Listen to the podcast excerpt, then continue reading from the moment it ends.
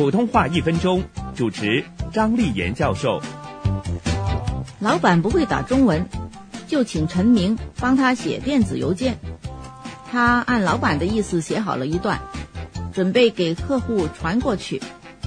老板补充说：“这段话不用传了，删掉也可以了。”陈明觉得奇怪，老板这是什么意思？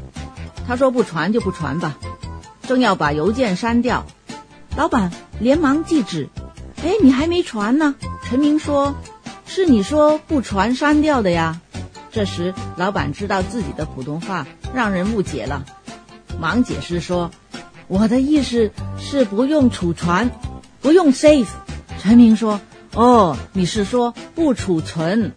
那是存，不是传呐。”这时，老板郑重地把这句话再说一遍。